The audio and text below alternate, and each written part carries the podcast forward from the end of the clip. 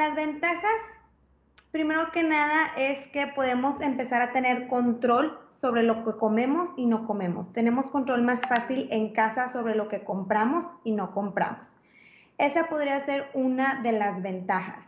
Definitivamente, ¿no? También que tenemos más tiempo para cocinar en casa, ¿no? Normalmente estamos a las carreras, eh, no tenemos tiempo para cocinar y yo creo que es un momento ideal para empezar a cultivar esa cultura de nuevo de estar cocinando en casa y de evitar tanto la comida de restaurante. Volver a la comida casera, ¿no? sí, definitivamente.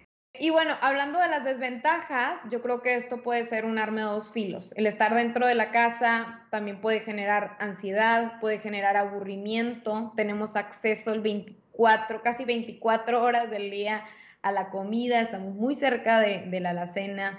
Entonces, esto puede ocasionar definitivamente un problema de, sobre, de sobrecomer o de comer por ansiedad o por emoción y pues nos puede resultar siendo algo completamente negativo. Una de las de los consejos que les podemos dar, que yo creo que es como para partir, es el balance, así el balance en mayúsculas. No es un negro y un blanco, hay un color gris, un punto medio. No significa que nunca en la vida vas a poder comer chocolates o papas o de repente tomarte un refresco, ¿verdad? Pero si el 80% del tiempo comemos saludable y el otro 20% a lo mejor lo utilizas para darte gustos, pues la verdad es que somos lo que hacemos la mayoría del tiempo, la mayor parte de nuestro tiempo. Entonces, no es irnos a extremos, pero encontrar un balance. Estar activos físicamente también, la parte de, los hábitos de, de, actividad física, tanto estar caminando más, porque estamos ahorita muy sedentarios, es importante estarnos levantando cada, a lo mejor cada hora, cada dos horas, a caminar un poquito en la casa, subir las escaleras, inclusive caminar un poquito afuera de la casa si es, si es posible, ¿verdad? Y realizar una hora de ejercicio diaria o mínimo media hora diaria de ejercicio cinco veces por semana, yo diría que es bastante, bastante importante. Obviamente lo número uno es el agua, ¿no? O sea, el agua natural es lo mejor que podemos tener para hidratarnos, pero entendemos que muchas veces pues queremos otros sabores o por ejemplo el cafecito también es una buena opción, tés naturales, aguas hechas en casa, por ejemplo, un agua de Jamaica, una limonada, que le puedes inclusive hasta agregar pepino, son buenísimas opciones e inclusive son frescas. Y mucho ojo con lo que usamos para hidratarnos, porque, por ejemplo, a lo mejor podemos optar por, un por jugos o refrescos, pero eso no nos va a favorecer en lo absoluto, aunque sea un jugo natural, eso es pura azúcar. Entonces también mucho ojo con las bebidas azucaradas, sobre todo en niños cada planta, cada fruta, cada verdura tiene diferentes colores porque tiene diferentes nutrientes. Yo no puedo decir que tengo una alimentación saludable si solamente consumo, por ejemplo, plátano.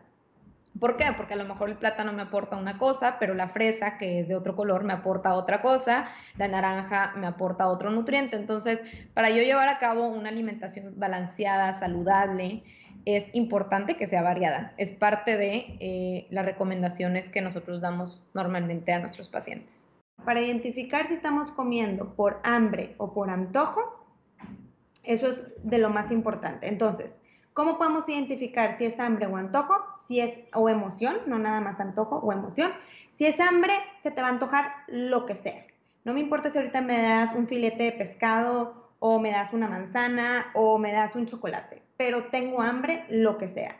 Si es antojo o más que nada antojito o alguna emoción ahí hablando, pues quieres algo específicamente. O sea, quiero chocolate, quiero un caramelo. Sabes específicamente a lo que vas y lo que quieres.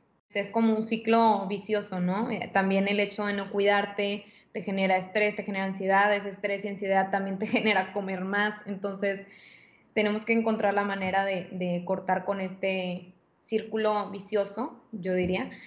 Y una de esas maneras es creando un círculo virtuoso, ¿no? Y también entender que somos humanos, que no somos perfectos, que van a haber momentos en los que vamos a estar más estresados y a lo mejor nos vamos a comer chocolate, nos vamos a comer pedazo de pastel, pero que no es el fin del mundo y que cada día tenemos una oportunidad para mejorar, ¿no? Mínimo ser un 10% mejor que el día anterior y eso yo creo es muy importante tener esa capacidad de la resiliencia. ¿no? Siempre les decimos a nuestros pacientes, el poder caerse y levantar es muy importante para poder seguir esto a largo plazo, que no que no los desanime de, la meta que ellos tienen y que eh, pues busquen esa ayuda si es necesaria, profesional, eh, para poder lograr esa meta que tanto quieren.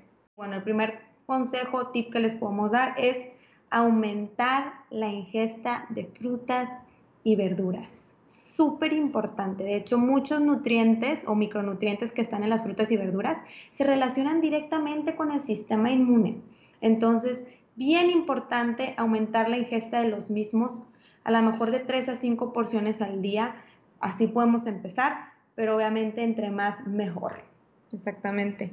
Y también les aconsejaríamos mucho disminuir el consumo de el azúcar añadido en la dieta, ¿no? Eh, los alimentos que nos encantan, por ejemplo, la Coca-Cola, los refrescos, los jugos, eh, los pastelitos, las galletitas, que a veces terminan siendo pues muy ricas, pero que se ha demostrado científicamente que nos puede llegar a disminuir la efectividad del sistema de defensa durante un periodo de tiempo justo después de comer estos alimentos. Entonces, como menciona Bárbara, lo más importante es tener una dieta balanceada, hacer ejercicio, evitar cualquier tipo, claro, la hidratación y evitar, pues, obviamente como aquí está directamente relacionado con los pulmones y todo, pues evitar fumar, también es muy importante.